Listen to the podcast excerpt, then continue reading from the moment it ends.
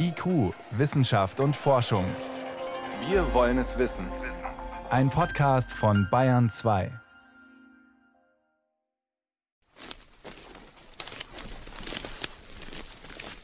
Am Fuß der Blue Mountains nordwestlich von Sydney, unterwegs mit Lorna King, einer Freiwilligen der Wildtierorganisation Wires. Drei Tage nachdem ein verheerendes Buschfeuer wie ein D-Zug durch den dichten Eukalyptuswald gerast ist, sucht sie nach Tieren, die das Inferno überlebt haben.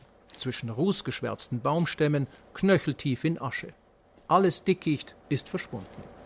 Out checking now to see if there are any animals that might be alive or any dead wombats, uh, kangaroos, wallabies that may have live babies in the pouches. An jeder Erdhöhle bleibt Lona stehen, horcht auf ein Lebenszeichen und lässt ein wenig Futter und Wasser zurück. Da, wo sonst jeder Lufthauch die Blätter der Eukalyptusbäume zum Rascheln bringt, wiegen nur leblose, verkohlte Zweige in der leichten Brise. Es ist totenstill. Kein Zirpen der Heuschrecken, das Gezwitscher der Vögel ist verstummt. Nichts regt sich. You know, look, I really believe that our koalas will probably be wiped out. Ich fürchte, alle unsere Koalas sind in den Flammen umgekommen, sagt Lona King. Wer weiß, wie viele andere Arten wir verloren haben. Wir müssen froh sein, wenn wir in zehn Jahren hier überhaupt noch Wildtiere haben. Es ist niederschmetternd, einfach nur schrecklich. You know, I think we'll be lucky in 10 years to have any wildlife or many wildlife left at all. Absolutely devastating, horrific. Chris Dickman ist Ökologe an der Universität Sydney. Er schätzt, dass mehr als eine Milliarde Säugetiere, Reptilien und Vögel bei den Bränden ums Leben gekommen sind, dazu unzählige Insekten und Kleinlebewesen. Und all jene, die überlebt haben, sind längst nicht über den Berg. There is another group of animals that may well be able to move away by flying or going underground.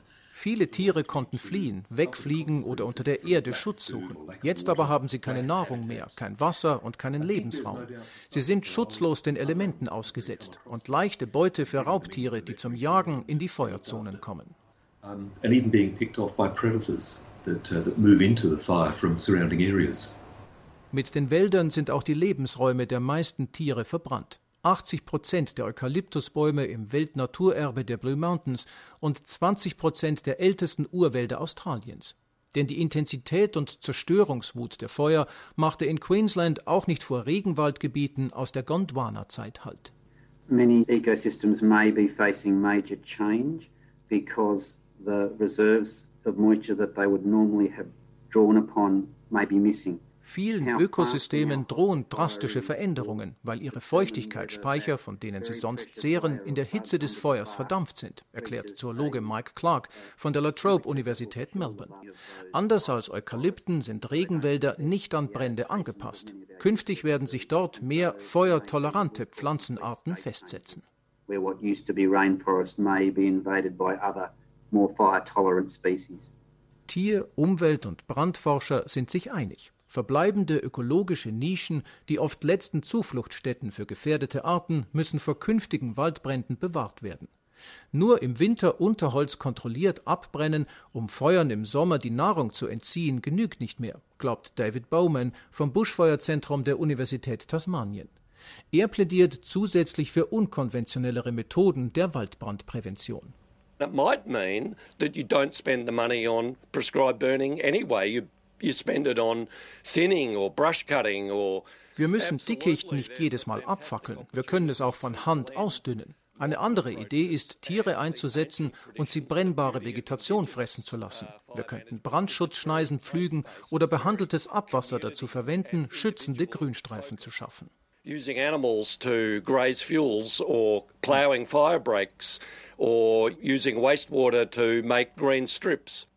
Das ganze Ausmaß der Schäden für Tiere und Natur ist wohl erst in Monaten abzusehen. Viele australische Arten waren aber schon vor den Bränden durch großflächiges Roden für die Landwirtschaft und den Vormarsch der Städte von Habitatverlust bedroht. Jetzt hilft ihnen und ihren Lebensräumen nur noch ein gigantisches Wiederaufforstungsprogramm. Zwei Milliarden Eukalyptusbäume und eine Fläche von zehn Millionen Hektar müssten bepflanzt werden, fordern Ökologen. Denn Buschfeuer, begünstigt durch Trockenheit und Hitzewellen, machten vor nichts und niemandem Halt. Auch nicht vor Australiens Wahrzeichen.